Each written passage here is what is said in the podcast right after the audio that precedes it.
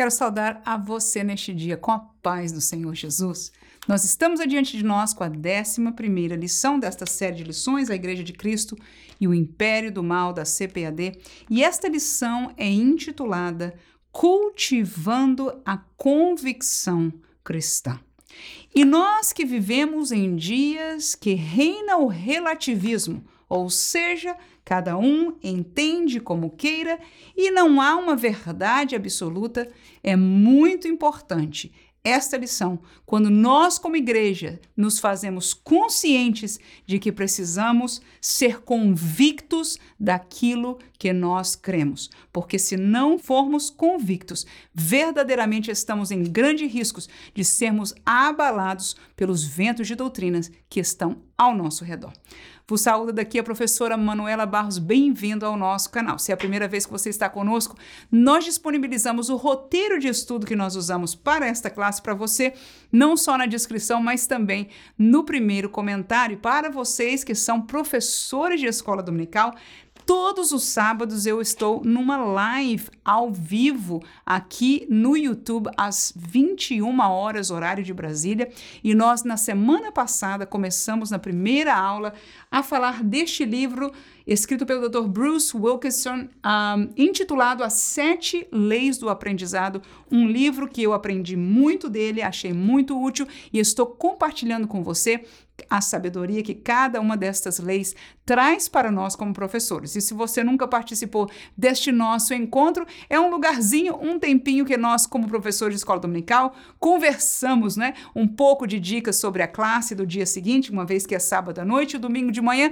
é o dia da escola dominical. Falamos abertamente sobre a realidade do que é ser professor de escola dominical e os desafios que nós temos vivido a cada semana. Então, se você ainda não teve a oportunidade de participar, vai ser muito bem-vindo. Conto com você no próximo sábado. Ah, e se por acaso você não puder estar ao vivo, então o vídeo vai ficar disponibilizado no nosso canal. Então, se você quiser conhecer a programação, já fica livre de ir lá e conhecer também, tá bom? Vamos lá então para a nossa 11 primeira lição, cultivando a convicção cristã. E nós dividimos essa lição, como de costume, no mesmo caminho da nossa revista, em três tópicos. São eles: a convicção espiritual do crente, segundo, a convicção moral do crente e terceiro, a convicção social do crente. Essas três divisões são as principais divisões também oferecidas pelo comentarista Douglas Batista na lição para nós. O primeiro tópico, no entanto, nós chamamos de a convicção espiritual do crente. E nós dividimos este tópico uma vez que eu estava refletindo junto ao que li na lição, mas sobre a realidade da convicção para ser muito prática as nossas vidas como crente e termos esta praticidade para trazer aos nossos alunos, eu dividi em três tópicos. São eles: convictos no Deus da Bíblia. Segundo, convictos nas doutrinas da Bíblia. E terceiro, convictos na esperança proposta pela Bíblia.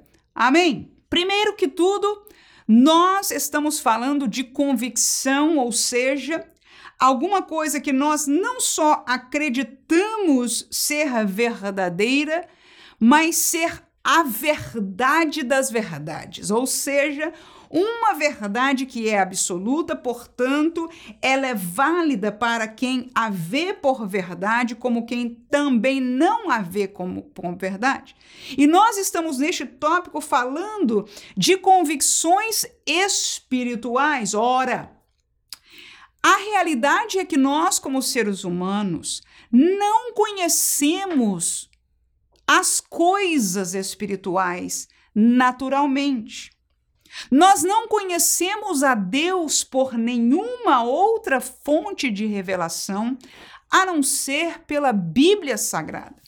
Portanto, você vai ver que nós tomamos o cuidado de colocar que aquilo que nós somos convictos é aquilo que a Bíblia nos ensina de Deus e da realidade espiritual que Deus concede para nós. Como nós estamos vivendo em nosso corpo mortal, pele e osso, entendemos a existência deste corpo físico, entendemos a existência de uma alma onde nós raciocinamos, temos os nossos sentimentos e temos o conhecimento pela Bíblia, e alguns entendem, porque também tem algum tipo de experiência, de que existe um mundo espiritual.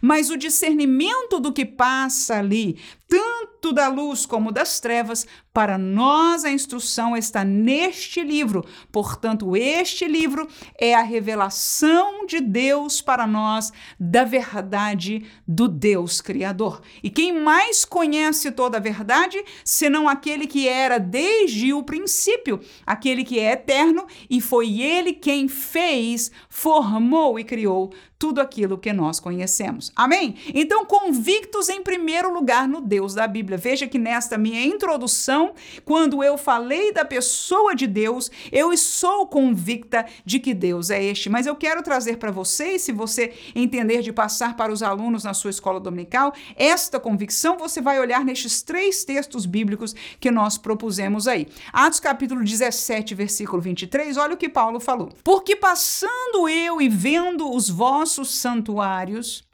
achei também um altar que estava escrito ao Deus desconhecido. Esse, pois, que vós honrais, não o conhecendo, é o que eu vos anuncio. Ora, Paulo, então, ele tinha convicção do Deus que ele cria. Ele chegou a uma nação, a uma cidade pagã, ele entrou num dos seus templos, ele viu uma quantidade enorme de deuses, mas ele se apercebeu de que havia um altar a um Deus desconhecido. E ele tomou proveito desta realidade e disse estas palavras que nós acabamos de ler. Aleluia! E ele ali falou para as pessoas do Deus que ele conheceu e não só conheceu a nível de teoria, não conheceu através de uma mitologia, não conheceu através somente da história, mas um Deus que o encontrou e transformou a sua vida. Ora, um Deus que faz tal coisa causa em nós que somos salvos, que temos um encontro com Ele, que conhecemos a palavra e temos esta convicção trazida pelo Espírito de Deus, a convicção na sua existência e na realidade que a Bíblia diz que Ele é. E foi isso que Paulo fez. Estando numa comunidade pagã, ele disse: Eu vim apresentar a vocês este Deus que vocês não conhecem. E este Deus, se você ler a continuação deste texto, ele diz: É aquele que formou formou os céus e a terra. Eu penso que a gente vai ler mais para frente um pouco deste capítulo aí nas doutrinas. Mas vamos a Êxodo 3, 13 a 15, que o texto diz o seguinte: Então disse Moisés a Deus: Eis que quando vieram os filhos de Israel e lhes disser: O Deus de vossos pais me enviou a vós, e eles me disserem: Qual é o seu nome? Que lhes direi? E disse Deus a Moisés: eu sou o que sou. Disse mais: Assim dirá aos filhos de Israel: Eu sou, me enviou a vós.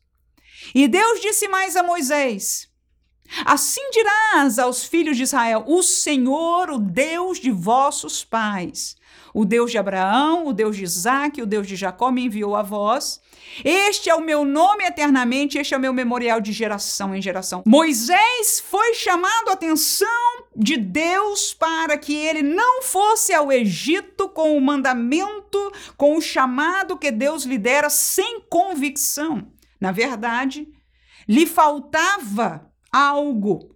E ele questionou ao Deus. Com certeza, não entendo o que era convicção da pessoa de Deus, mas um temor de sua parte por ser chamado por Deus, por talvez ainda não ter uma experiência ativa de liderança através de ser usado por este Deus.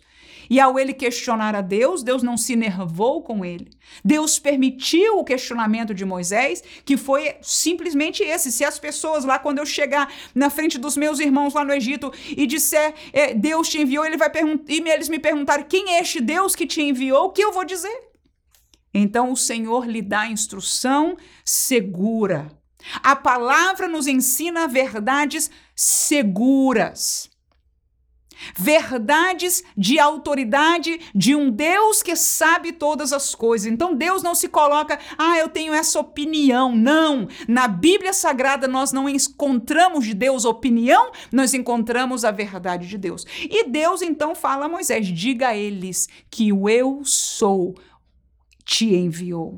Isto para um judeu, para alguém que fala o hebraico, alguém que é servo deste Deus, Yahvé, entende o que se está falando. E ele disse mais: Diga para eles que eu sou o Deus de vossos pais. Porque havia um relacionamento histórico daquele povo com o Deus Criador, com o Deus que chamou Abraão e tirou da terra de Ur dos Caldeus para a terra prometida. Isaac e Jacó, então Deus diz: Eu sou este Deus, aleluia. Diga para eles isso. Então, a, a Moisés foi chamado a ter convicção no Deus da Bíblia. Agora terminamos com João 3,16, o texto que todos nós conhecemos de cor, porque Deus amou o mundo de tal maneira que deu seu Filho Filho unigênito, para que todo aquele que nele crê não pereça, mas tenha a vida eterna. Que Deus que nós cremos é o Deus da Bíblia. Que Deus é este da Bíblia, é o Deus que amou o mundo inteiro e amou para dar a Jesus. Não amou, não amou para compactuar com o pecado, não amou para aceitar as mazelas do, do príncipe deste mundo, do engano do diabo, amou para salvá-los de um caminho de perdição e está aí.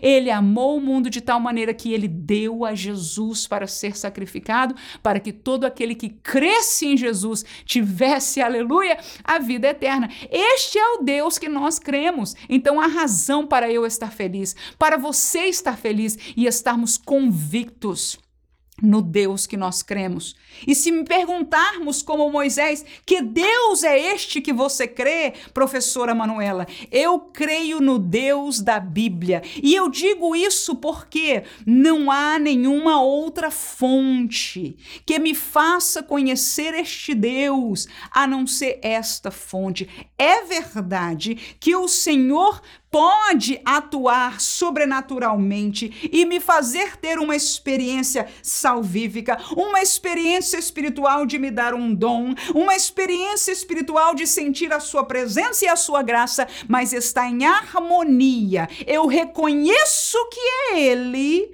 porque assim a palavra me diz que Ele atua. Amém.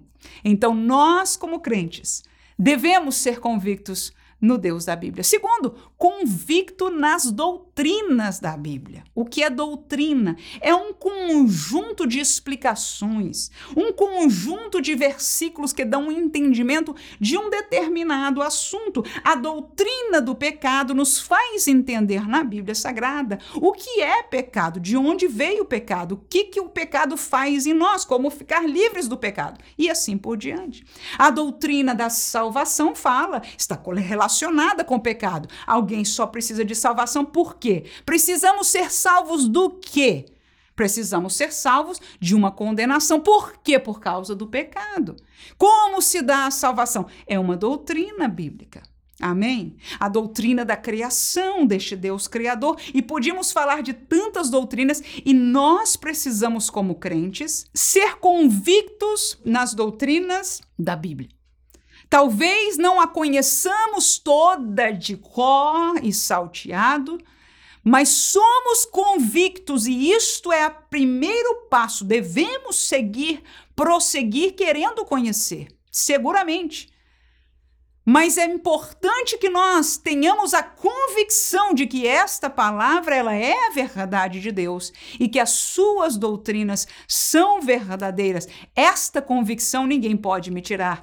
Eu creio na palavra de Deus e nas doutrinas que estão aqui escritas. Alguma eu conheço, outras eu conheço em parte, outras talvez até eu desconheça, mas não deixo de crer. Aleluia, porque esta revelação é de Deus para a sua igreja. Atos capítulo 17, seguindo aquele texto que nós estávamos, falando de Paulo visitando aquele templo pagão. Veja a continuação da sua explicação. Vamos ler o 24, o 25, depois o 29 e o 30.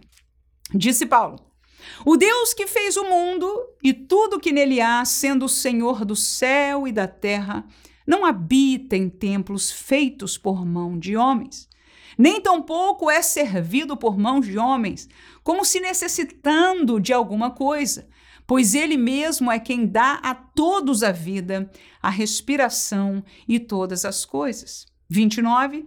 Sendo nós, pois, geração de Deus, não havemos de cuidar que a divindade seja semelhante ao ouro, ou à prata, ou à pedra esculpida, por artifício e imaginação dos homens. Mas Deus, não tendo em conta os tempos da ignorância, anuncia agora que todos os homens em todo lugar se há arrependam. Então veja que Paulo, nestes quatro versículos, claro, em todo o contexto, ele anuncia o Deus que ele crê e é convicto neste Deus, sendo o Deus Criador. E agora ele passa a estender àqueles homens e mulheres que ali estivessem parte da doutrina bíblica e interesse dele como evangelista, como apóstolo, como servo de Deus, que o evangelho seja pregado. Que aquelas pessoas encontrem em Deus, em Cristo Jesus, o caminho da salvação. Então, a primeira coisa que ele lhes faz entender que o Deus verdadeiro não pode habitar num templo feito de mãos de homens, ele não é adorado por aquelas coisas. Eles faz entender também, com Deus Criador, ele menciona que é o Deus Criador dos céus e da terra, depois ele chega a dizer, ele que deu a vida, a respiração, tudo aquilo que nós temos a nível de vida é Deus quem dá. Ele ainda diz: se nós somos criação deste Deus, nós não podemos ter sido criados por ouro, prata, ou pedra, ou pau. Ou seja, matéria humana, física. Amém? Então Paulo começa a fazer o que ele faz melhor, aleluia, usado por Deus para fazer este ensino profundo teológico aí. E aí ele faz a proposição de, de Deus para as pessoas. As pessoas se enxergam então ignorantes deste Deus que é maior do que todos os deuses. Um Deus que não habita em templos. Um Deus que não é feito de ouro ou prata, que é realmente é verdade, a gente não pode sendo tendo essa, esse corpo humano, tendo essa capacidade mental e até esta realidade espiritual, nós não podemos ser formados, ser geração de algo material. Nós temos uma natureza imaterial. Quem nos gerou? Paulo está apresentando este Deus. Aí ele diz: uma vez que eles encontram na ignorância e entendem que não conhecem Deus, a palavra de Deus diz por Paulo, mas Deus, não tendo em conta os tempos da ignorância, anuncia a todos os homens que se arrependam. E aí ele vai na mensagem do arrependimento e da salvação, aleluia. Depois ele fala em ressurreição, o pessoal fica confuso. Depois a gente fala sobre isso com você, Paulo, aleluia. O fato é que ele pregou o evangelho naquela cidade e ali naquelas primeiras palavras, ele expôs as doutrinas bíblicas fundamentais, as quais ele era convicto. Nós não podemos dar vazão a um relativismo doutrinário. É uma palavra que o comentarista pastor Douglas Batista repete algumas vezes. Talvez para alguém ainda seja confuso o que isso significa. Significa que em muitos meios evangélicos cristãos, daqueles que seguram em suas mãos uma mesma Bíblia, as doutrinas, ou seja, os ensinamentos da Bíblia, têm sido relativizados, usados parcialmente, moldados de alguma maneira, adequados à realidade da sociedade que nos cerca, adequados à realidade da nossa vida, que pode ter se aproximado mais do pecado do que de Deus. Este moldar não existe na Bíblia. Portanto, como crentes, nós temos que ser convictos nas doutrinas desta palavra. Mas se alguém não as conhece, ou se alguém não teme, não é convicto nelas, certamente estas manipulações doutrinárias, estas relativizações vão ser muito mais apetitosas a este irmão, a esta irmã, porque afinal de contas nós estamos contextualizados em um mundo que está apartado de Deus. E como foi bem dito no princípio desta lição, nós vivemos num mundo tomado pelo espírito da Babilônia, que já está em ação direta, aguardando os fins dos dias da igreja aqui na terra, quando o iníquo se levantará e estamos falando do anticristo. 1 Tessalonicenses capítulo 2, versículo 2 a 4, é inclusive o texto da nossa leitura bíblica em classe, alguns versículos diz o seguinte: mas havendo primeiro padecido e sido agravado em Filipos, como sabeis, tornamo-nos ousados em nosso Deus para vos falar o evangelho de Deus com grande combate porque a nossa exortação não foi com engano, nem com imundícia, nem com fraudulência, mas como fomos aprovados de Deus para que o evangelho nos fosse confiado, assim falamos, não como para agradar aos homens, mas a Deus que prova os nossos corações. Veja que Paulo está convicto na doutrina do evangelho que lhe foi entregue.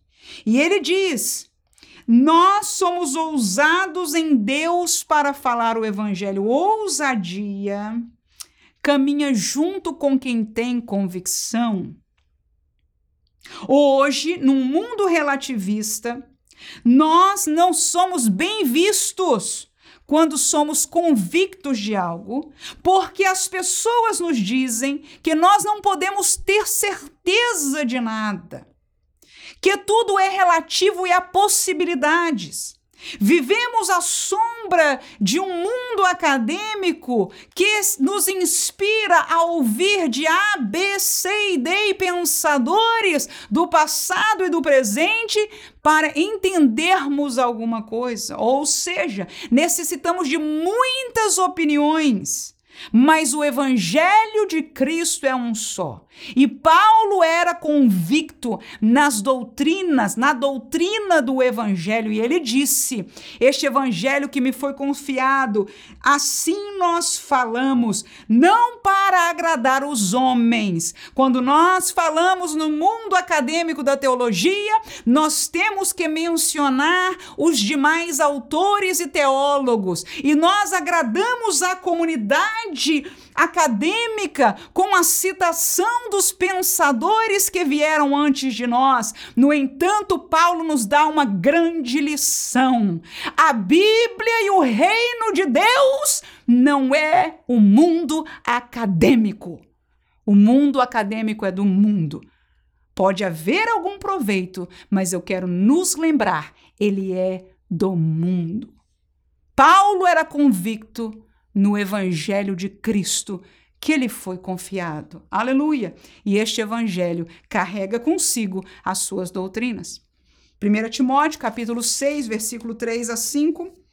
Se alguém ensina alguma outra doutrina e não se conforma com as sãs palavras de nosso Senhor Jesus Cristo e com a doutrina que é segundo a piedade, é soberbo e nada sabe mas delira acerca de questões e contendas de palavras, das quais nascem invejas, porfias, blasfêmias, ruins suspeitas, contendas de homens corruptos de entendimento e privados da verdade, cuidando que a piedade seja causa de ganho. Aparta-te dos tais. Veja aí, Paulo é convicto na doutrina do Senhor e ele disse: se alguém ensinar diferente, ele falou com todos os nomes aqui, já lemos. Depois você pode voltar a ler isso aqui. Não sabe de nada, em outras palavras. Ele falou que, olha, essa nada sabe. Nada sabe. São privados da verdade. Se alguém vive, fala, ensina outra doutrina, estão privados da verdade, separados da verdade. E ele termina dizendo: não fica junto destes, não. Nós não precisamos do aplauso da maioria de dizer a irmã é tão inteligente, tão capacitada, tão douta, tão cheia de conhecimento. Elogio para o crente é dizer: esta santa serva do Senhor é temerosa a palavra de Deus, aleluia. Era o que Paulo fazia, mesmo sendo ele acadêmico da época, mesmo sendo ele conhecedor de todas as sortes, né? Você sabe que não só da, da, do conhecimento que o judaísmo lhe trazia, ele viveu aos pés de um mestre, mas ele tinha conhecimento cultural de outras culturas por causa da sua criação. Mas ele disse: Eu chamo tudo isso de esterco. E ele colocou para cima como glória. Esta doutrina aqui. E quem teme ao Senhor vive e respeita esta mesma realidade. Portanto, somos convictos no Deus da Bíblia. Somos convictos nas doutrinas da Bíblia e somos convictos na esperança proposta pela Bíblia. Porque a palavra de Deus, que é a revelação de Deus, nos propõe uma esperança. Qual é a tua esperança, irmão? Aleluia, é mesma que a minha. É o céu. Atos 17, 31, terminando aquele contexto ainda da pregação de Paulo, ele diz: portanto, tem determinado um dia, ele está pregando ainda aqueles pagãos, em que com, com justiça há de julgar o mundo por meio do varão que destinou, e disso deu certeza a todos ressuscitando dos mortos. Ali Paulo não só falou de Jesus, deste varão, ele disse: Deus deu certeza de que todas as pessoas do mundo haveriam de estar diante do juízo, do julgamento de Deus. Deus deu esta convicção através do fato de ter ressuscitado a Jesus de entre os mortos. E disso ele era testemunha, porque esteve com Jesus Jesus. Houveram outros tantos que foram testemunhas oculares que conviveram com Jesus em vida e o viram depois de ressuscitados,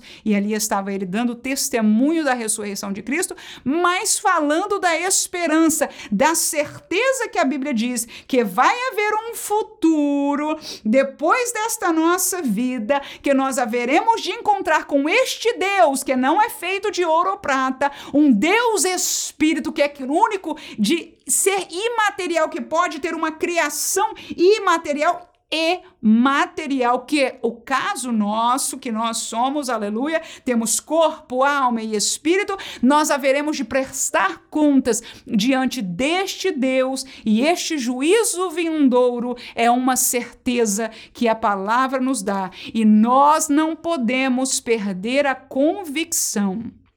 Veja, que muitos em nosso meio estão abalados nesta convicção. Há livros escritos aqui nos Estados Unidos, que eu já encontrei alguns, por cristãos que desmontam, que desconstrói a realidade da condenação eterna daqueles que não receberam a graça de Deus em Cristo Jesus. Portanto, há um grupo chamado ainda crentes cristãos que não acreditam mais, que não aceitam a realidade do juízo vindouro, mas nós, Igreja de Jesus, que aceitamos por verdade esta palavra, Veja o quanto nós a temos que ter por preciosa.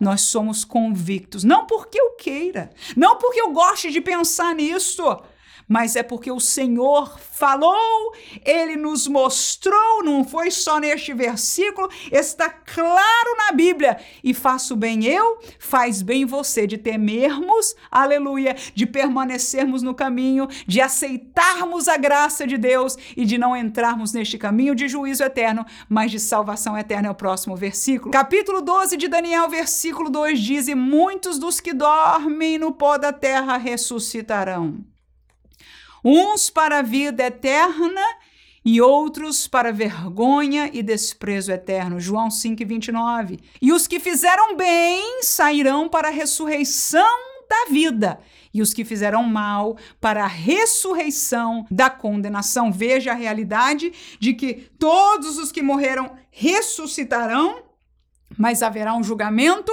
de que alguns vão para a vida eterna com Deus e outros serão condenados eternamente, apartados de Deus. Termino com Filipenses 3, 20 e 21, que diz: Mas a nossa cidade está nos céus. Esta é a convicção do crente aquele que aceitou, aquele que entrou no caminho estreito. A nossa cidade está nos céus, donde também esperamos o Salvador, o Senhor Jesus Cristo, que transformará o nosso corpo abatido para ser conforme o seu corpo glorioso, segundo o seu eficaz poder de sujeitar também a si todas as coisas. Esta esperança ninguém pode tirar de mim.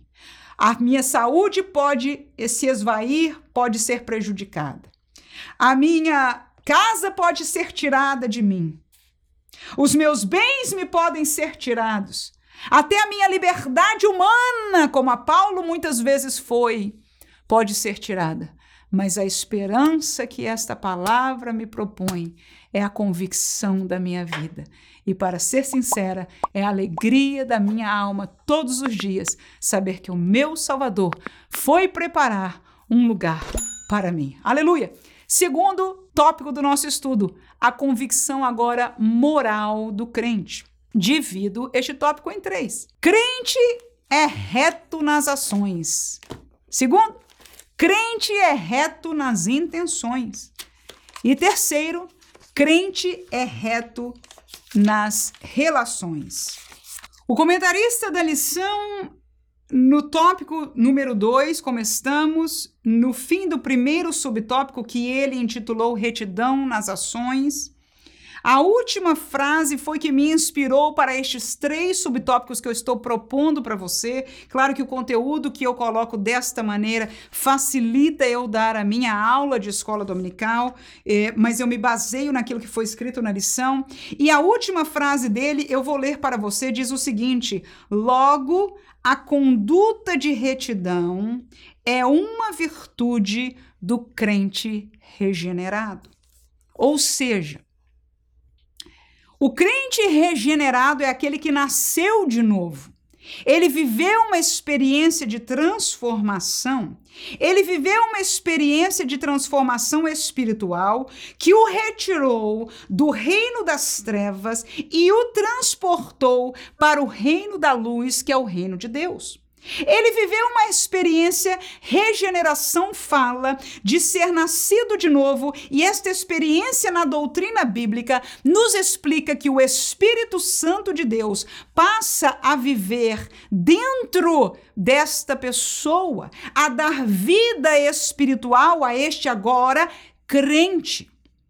Então, o comentarista pastor Douglas diz que esta conduta, ou seja, aquilo que ele faz, a moral que ele pratica, que ele colocou a conduta de retidão, de ser correto nas suas coisas, é uma virtude, é fruto de crente regenerado. Alguém que é salvo, que nasceu de novo, que tem experiência de transformação não somente ouviu e gostou da igreja, não somente é amigo do cristianismo porque encontra alguma virtude, mas alguém regenerado.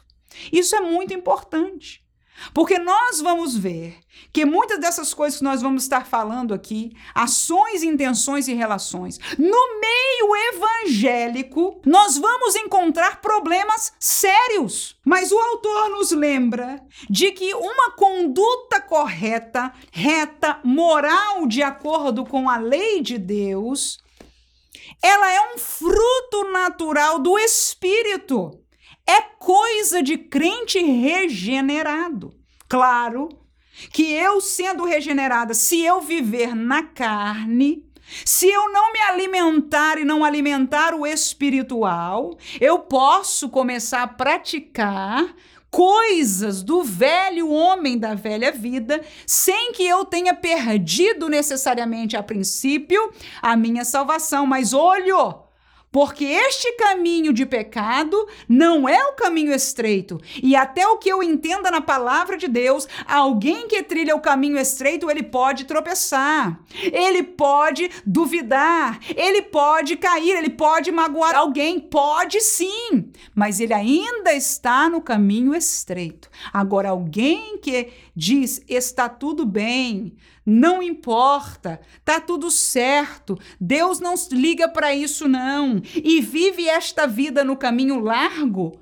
O Senhor Jesus diz claramente qual é o destino do caminho largo. Não é o mesmo do destino do caminho da porta estreita e o caminho apertado.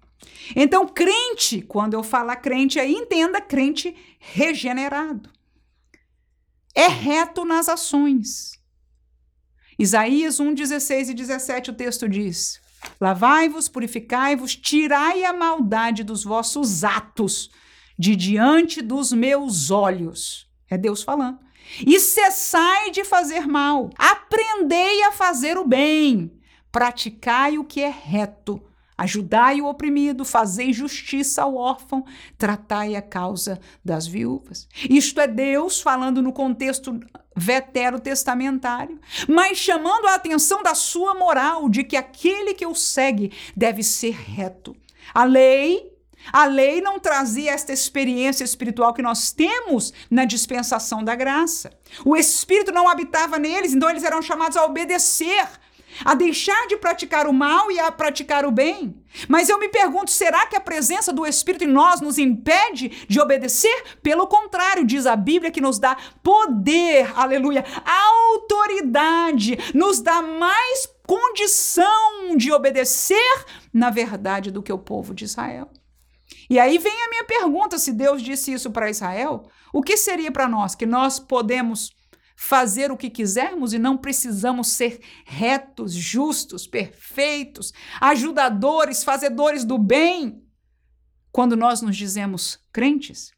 Mateus 23 e 3 diz Jesus: Observai, pois, e praticai tudo o que vos disserem, mas não procedais em conformidade com as suas obras, porque dizem e não praticam. Ele estava falando dos líderes religiosos da época, que os judeus admiravam, com as suas filactérios, aquelas roupas brancas, aquele chapéu, aquela indumentária religiosa, aquela feição de santidade, aquelas orações altas que aqueles mestres, escribas, fariseus faziam.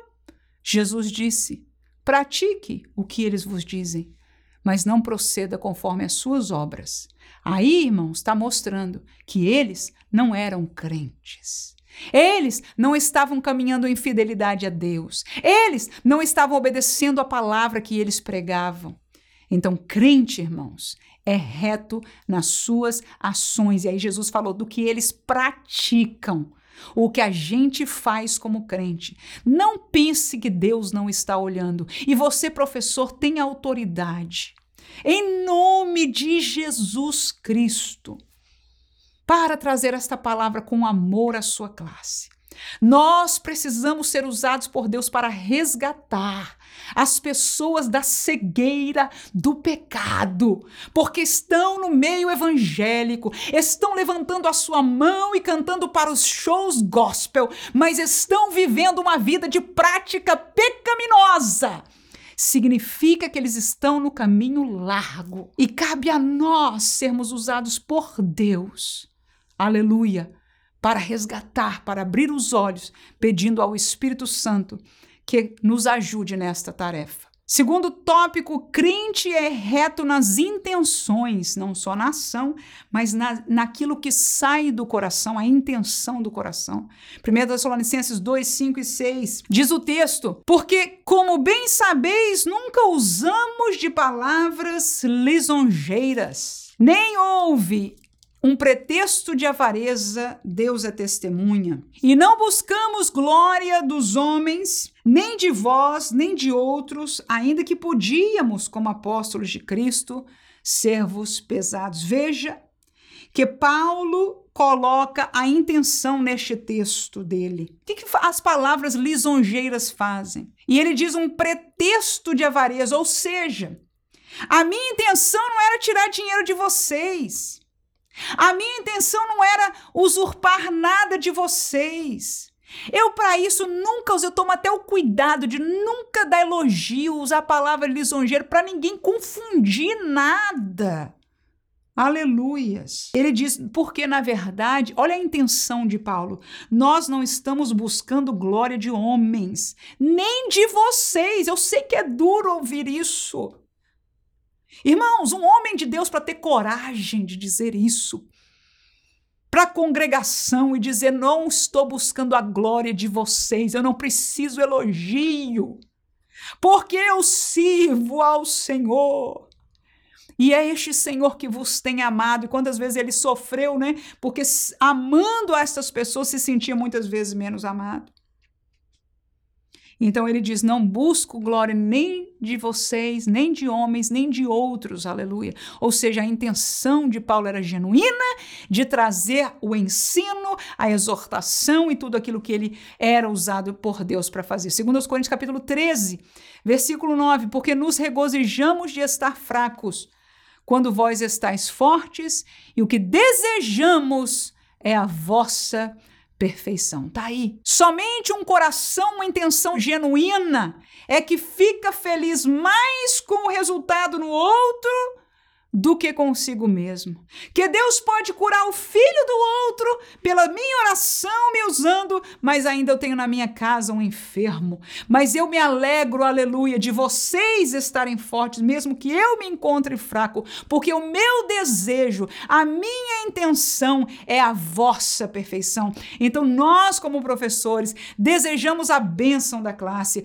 Servos, pastores, obreiros, têm a intenção genuína de ver os frutos de Deus nas pessoas, sejamos verdadeiros. Não há problema de ter seu negócio, não há problema de fazer algo, enfim, explícito, que as pessoas saibam se você vai às missões, se você está vendendo alguma coisa, mesmo no contexto evangélico da igreja, você vende livros, ou se você trabalha de alguma outra coisa, até mesmo obreiros, pastores e etc. Dignos são os obreiros de seu salário, pastor pastor Douglas Batista explora um pouco mais isso, mas esta é uma realidade sincera. Paulo nunca mentiu, aleluia. E nós, como crentes, temos que respeitar esta sinceridade, porque verdadeiramente são dignos do seu salário, aleluia. Porque, primeiramente, eles quiseram receber, viver, confiar e fazer a obra de Deus, quando muitos de nós nem ousaríamos. Ai, meu Deus, Deus me guarde se não der certo. Deixa eu viver a minha vida no mundo.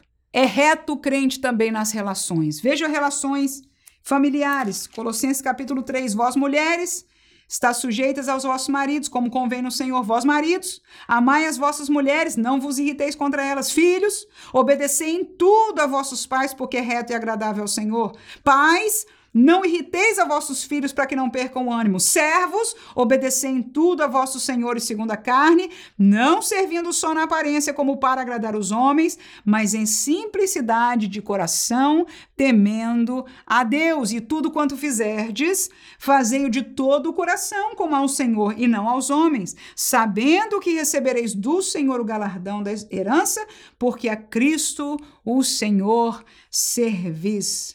Aleluia. Queridos irmãos, nós, como crentes, devemos ser retos nas relações.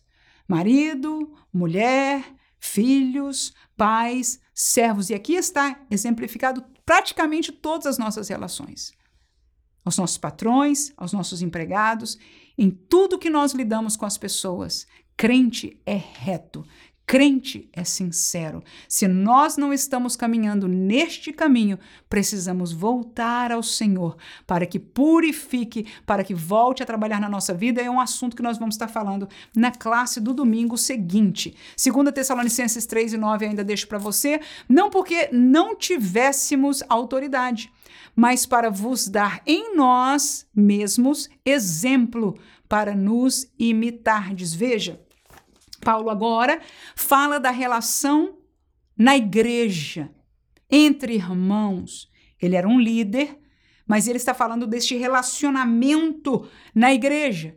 E ele diz que nós estamos dando em nós mesmos exemplo para vós, para vocês imitarem. Então, ele era exemplo nas relações. Nós sabemos, conhecemos a vida de Paulo por aquilo que nos foi deixado, e esta é uma verdade que deve ser para todos nós crentes. E eu termino este estudo com a convicção agora social do crente. Primeiro, pregar o evangelho, gerar irmãos. Segundo, cuidar do bem-estar necessidade dos irmãos. E terceiro, trabalhar por amor, edificação dos irmãos. Ora, quando nós falamos de uma convicção social do crente, nós temos que entender que a Bíblia Sagrada, e vamos voltar a começamos no começo deste estudo, ela é o guia. Ela é a única revelação de Deus, de Deus para nós. No mundo há muita filosofia, há muita ciência onde nós descobrimos, aprendemos, cogitamos, enxergamos determinadas realidades. Mas de Deus para nós há esta palavra. Então eu quero que nós entendamos que quando olhamos para a palavra de Deus, o contexto que Deus traz como social é o contexto do povo de Deus. A sociedade que Deus pela através da sua lei, a lei de Moisés, trouxe condições, mandamentos para o povo, era para ser efetuada entre o povo, em sua maioria. Havia cláusulas que dizia ao estrangeiro faça isso. Sim ou não? Mas 99% das cláusulas, ou seja, o que Deus queria que o seu povo entendesse por sociedade, estou falando de Antigo Testamento, era a comunidade judaica, os irmãos, a herança de Abraão. Quando nós vamos para o contexto neotestamentário, você vai encontrar a Bíblia trazendo indicações, ensinamentos para uma outra comunidade, que agora era a comunidade dos salvos. Era a comunidade que cria em Cristo, a comunidade dos nascidos de novo, a comunidade chamada igreja. Então, quando nós olhamos para a nossa convicção social, ela é primordialmente e quase que exclusivamente voltada para a igreja. Nós, como crentes, não somos chamados. Escute, por favor. Para uma defesa de uma sociedade fora da igreja. É fácil entender, às vezes a gente parece complicado, mas irmãos, é fácil. Pense bem. No decorrer da história da humanidade, Quantos tipos de realidade de governos passaram? Olhe mesmo para o tempo de Jesus. Qual era a sociedade de fora que aquelas pessoas, apóstolos, Jesus e etc., viviam? Era Roma.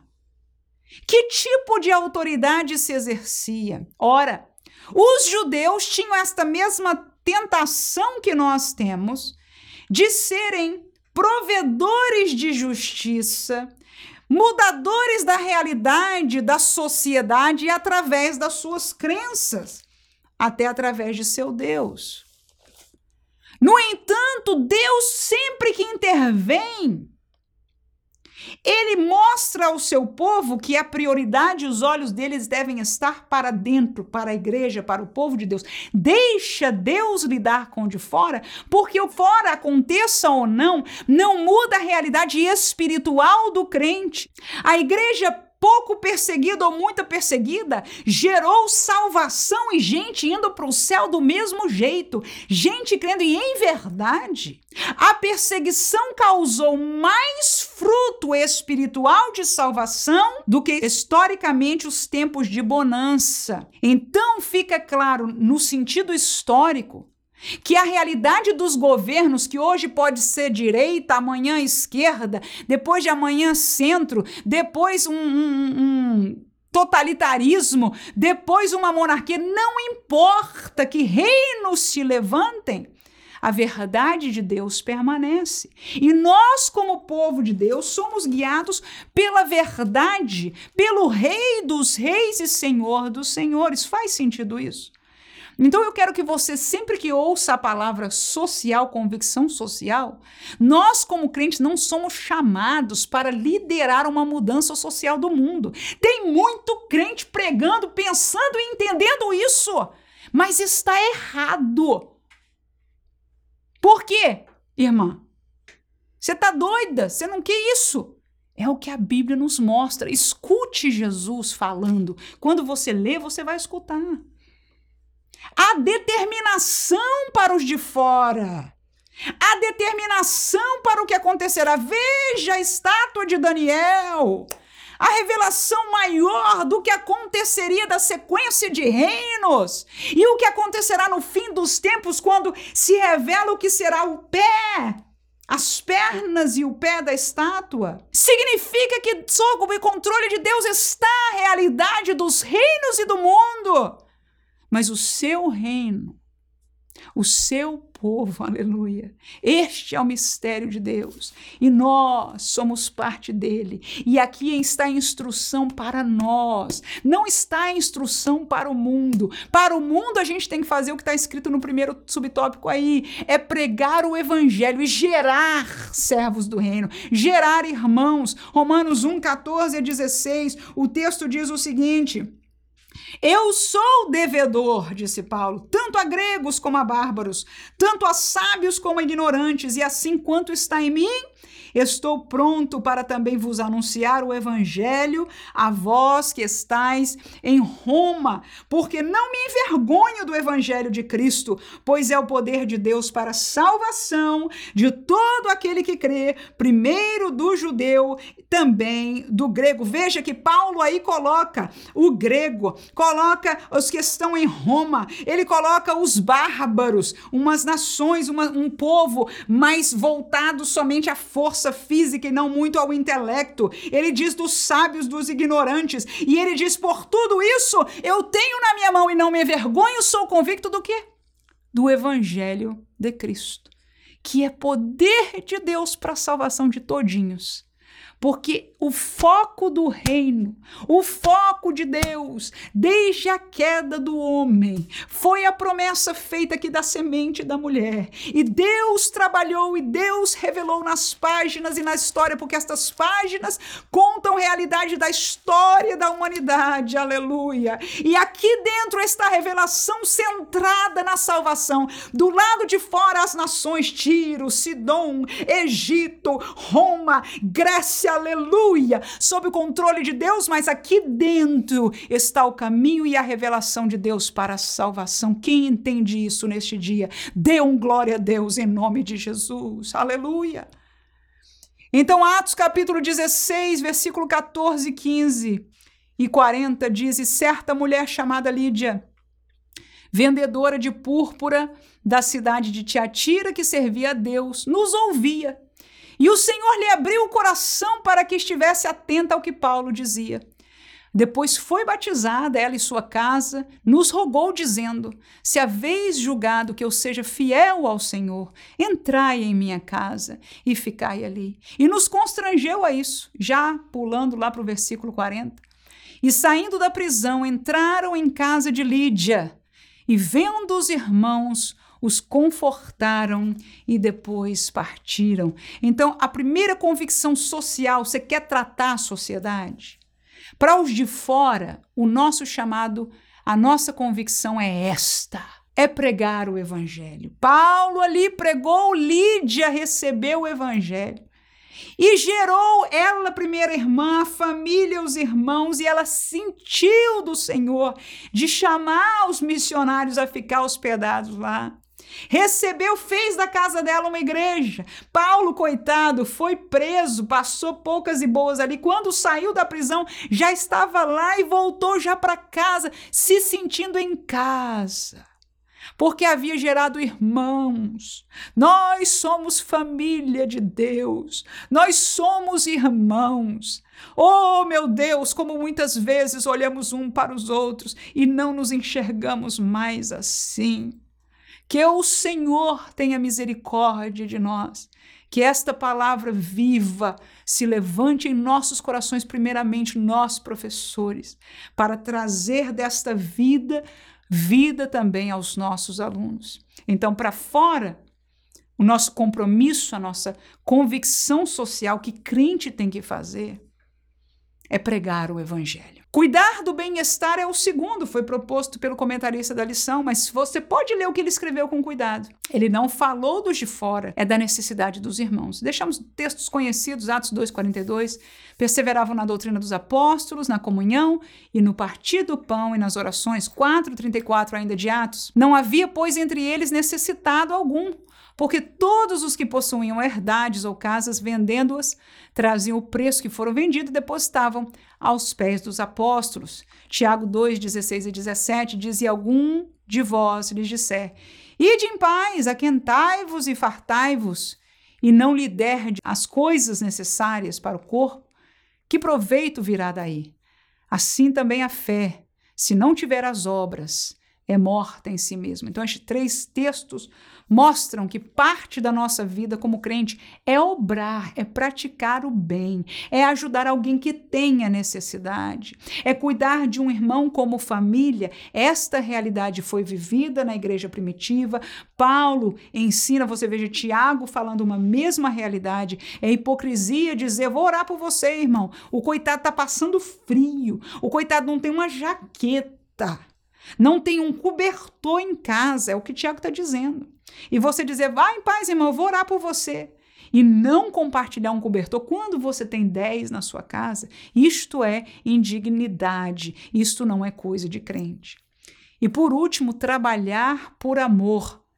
Estamos tratando da edificação dos irmãos. Atos capítulo 20, versículo 24, disse Paulo: Mas em nada tenho a minha vida por preciosa, contanto que cumpra com alegria a minha carreira e o ministério que recebi do Senhor Jesus para dar testemunho do evangelho da graça de Deus. Então, Paulo se desfazia da sua vida. A vida dele não era o que estava em preciosidade. Ele não labutava por causa de crescer e ser o famoso Paulo de Tarso, não.